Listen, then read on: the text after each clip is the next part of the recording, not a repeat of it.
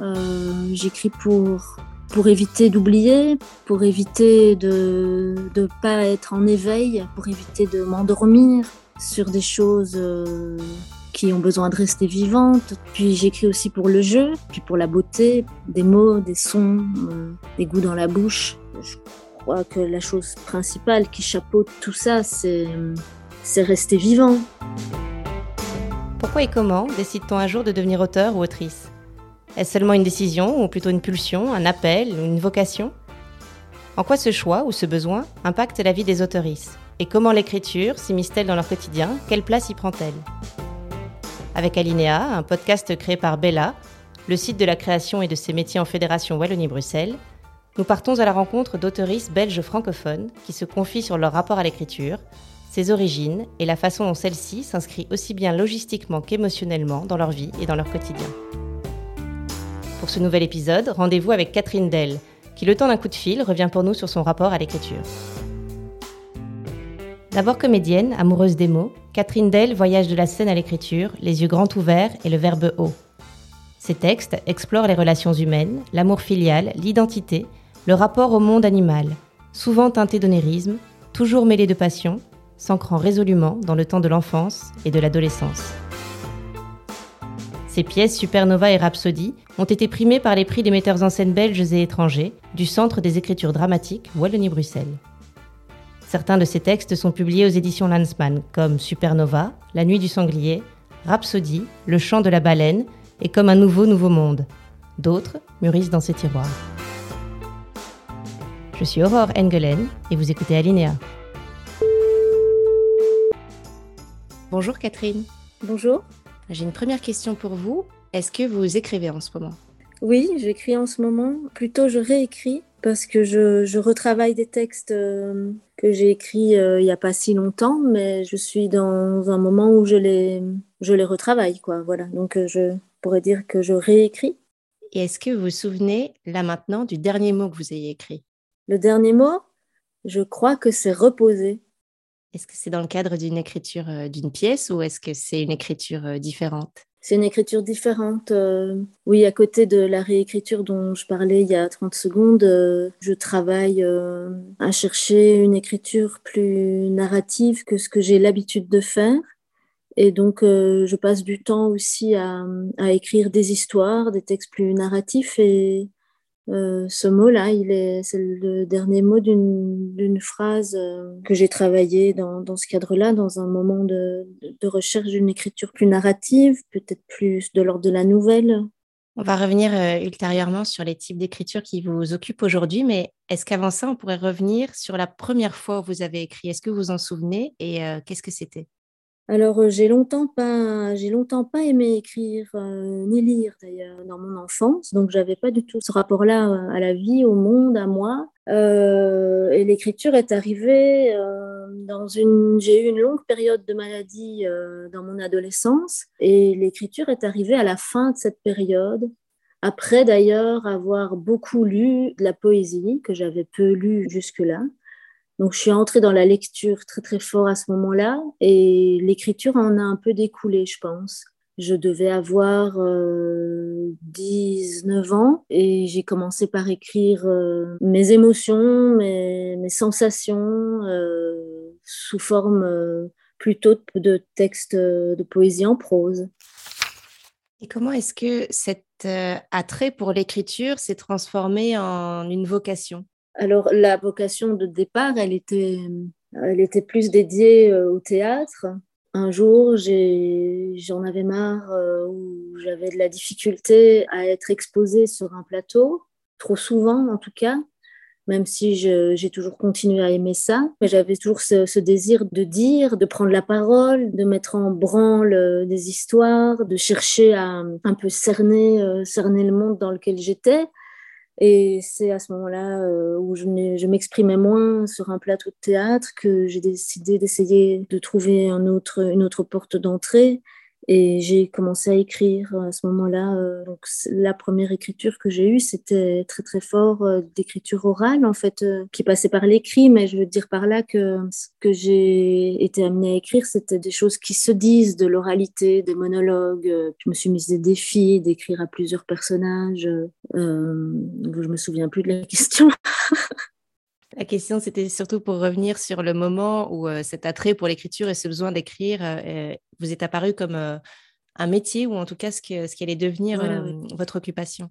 bah voilà, ça a un peu, à un moment donné, ça a pris le relais de la formation professionnelle que j'avais, qui était d'être comédienne. J'ai encore beaucoup de mal aujourd'hui à, considérer que l'écriture est, est, mon métier voilà, c'est quelque chose qui me questionne beaucoup. Euh, j'ai du mal à me, à me, dire que je suis auteur, mais si être auteur, c'est écrire euh, tous les jours, c'est avoir besoin d'écrire, c'est être dans le désir d'écrire, alors euh, oui, sans doute que je suis auteur.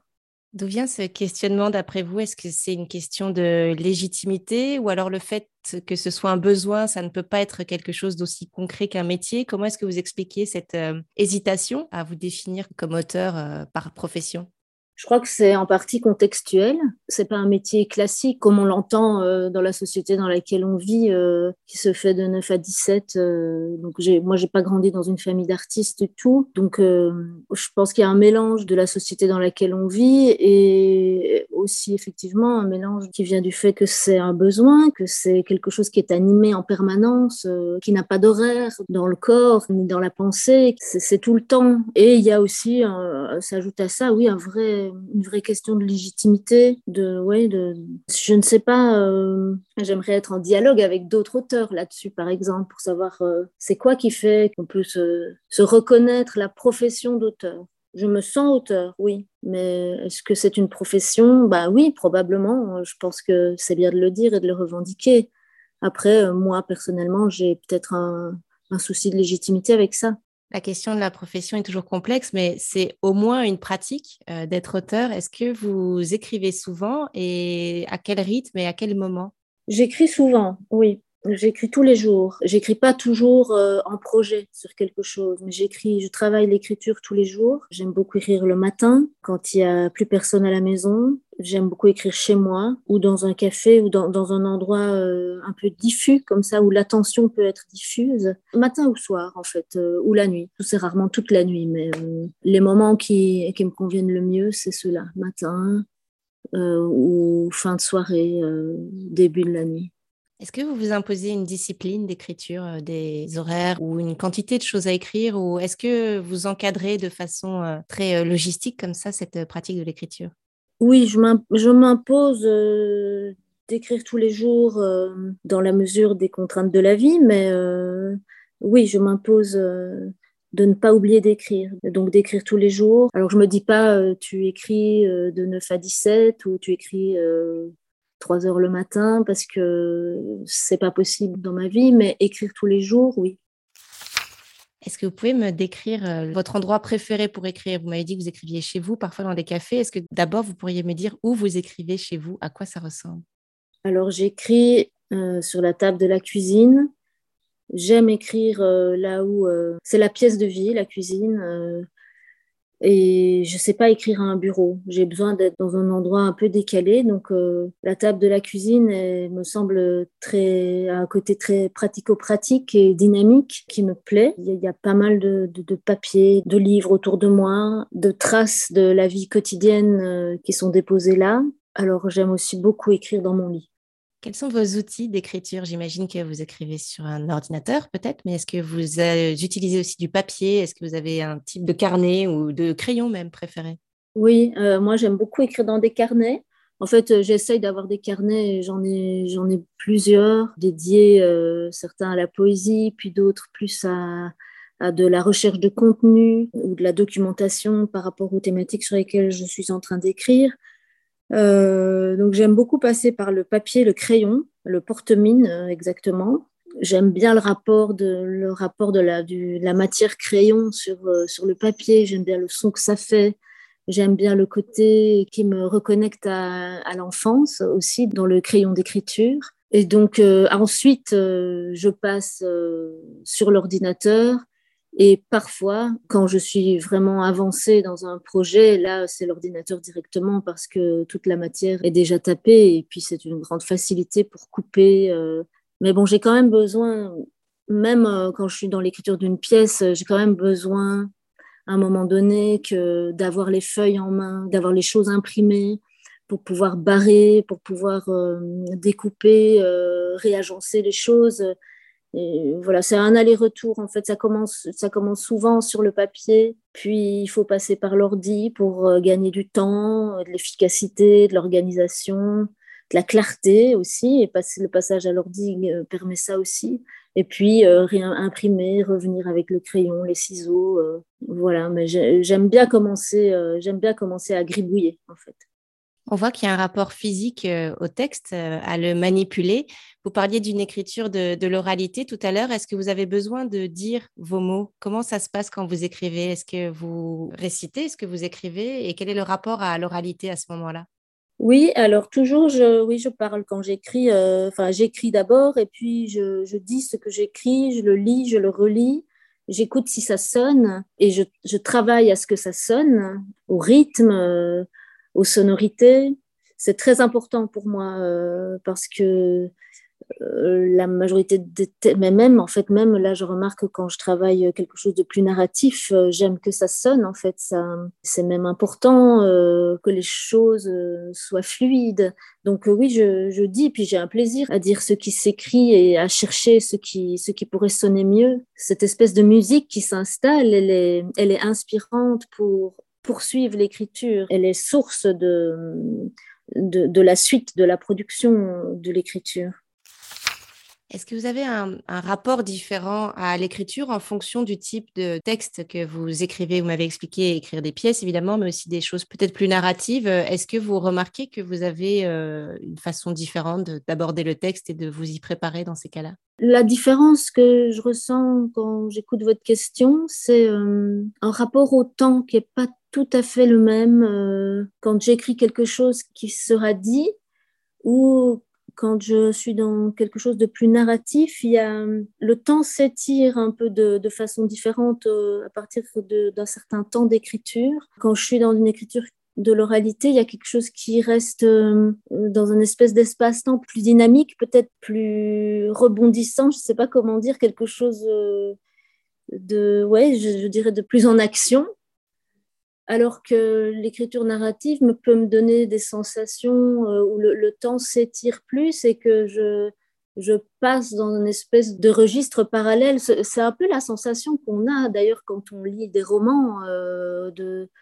le, temps s'étire, se ralentit, on est, dans, on est dans le temps de l'histoire en fait. Euh, j'ai plus cette impression-là quand j'essaye d'écrire des textes narratifs, de passer dans le temps qui s'écrit alors que l'oralité va être plus directe, va se dire peut-être plus en direct et, et du coup le, rapport au temps a une, autre dynamique. Comment en général naissent les histoires ou les récits? Qu'est-ce qui fait l'étincelle qui vous donne l'envie ou le besoin d'écrire?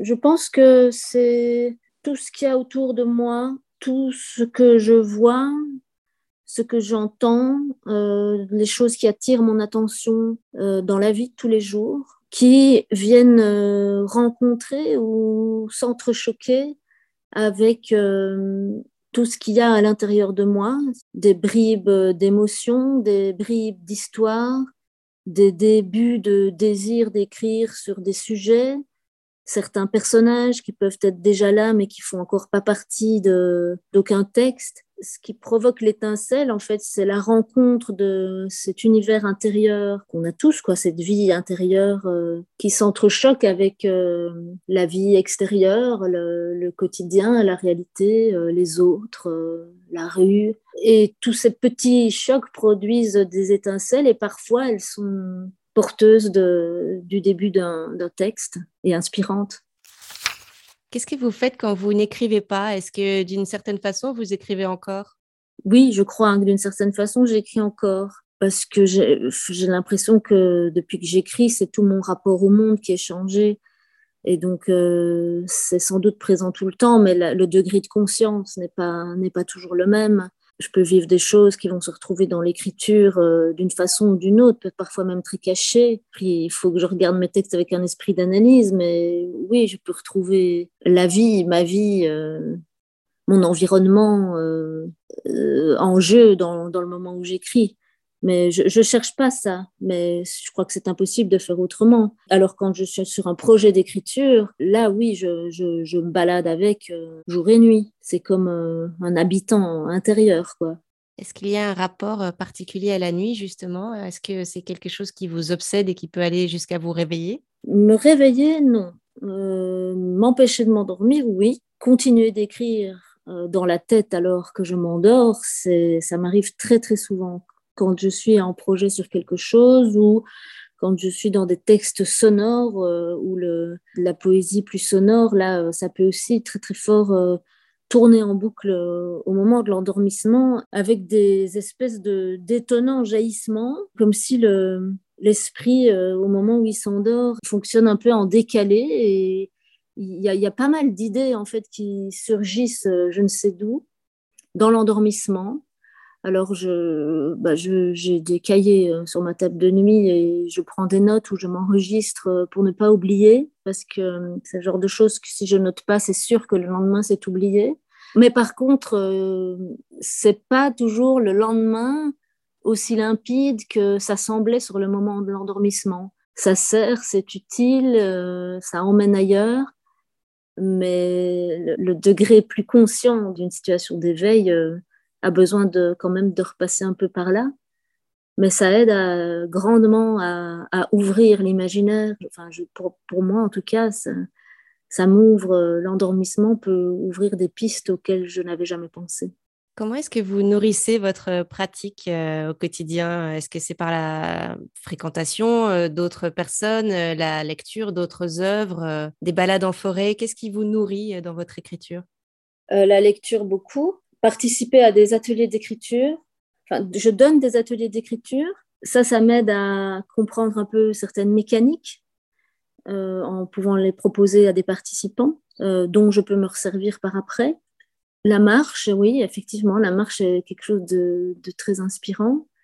Et alors, euh, moi, participer à des ateliers d'écriture où je suis mise dans des situations d'écriture euh, que j'ai pas pensé moi-même, ça me porte beaucoup parce que ça m'aide à, aller dans des propositions d'autres personnes et à travailler des aspects de mon écriture euh, vers lesquels je serais peut-être pas allée sans les propositions de quelqu'un et sans être dans un groupe de personnes dont j'entends les textes. Euh, voilà, ça, c'est des, espèces de moments euh, qui me sont très nourrissants.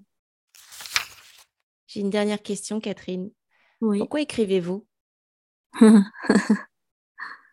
Euh, Pour beaucoup de choses, je crois. Euh, pour pas me pour pas me noyer, pour euh, pour m'orienter, pour comprendre, pour pour chercher, pour comprendre le, le, monde dans lequel je suis, pour donner du sens à l'existence, pour dire beaucoup. J'ai besoin de dire, j'ai besoin de, de retourner les cartes et de pouvoir voir ce qu'il y a sous mes yeux. Euh, J'écris pour, pour éviter d'oublier, pour éviter de ne pas être en éveil, pour éviter de m'endormir sur des choses euh, qui ont besoin de rester vivantes. Euh, puis j'écris aussi pour le jeu, parce que c'est comme un jeu, et puis pour la beauté, des mots, des sons, euh, des goûts dans la bouche. Il y a beaucoup de choses, mais je crois que la chose principale qui chapeaute tout ça, c'est rester vivant. Merci beaucoup, Catherine. De rien. Merci mille fois à Catherine Dell de s'être confiée pour Alinéa sur sa vocation, son rapport à l'écriture et la place que celle-ci prend dans sa vie. Merci à vous de nous avoir écoutés. Merci à Bella de soutenir la création en Fédération Wallonie-Bruxelles et d'avoir rendu ce podcast possible. Si vous l'avez aimé, n'hésitez pas à vous abonner, à le liker, le commenter, le partager et lui mettre plein de belles étoiles. Dans le prochain épisode, nous rencontrons Mathieu Pirlot,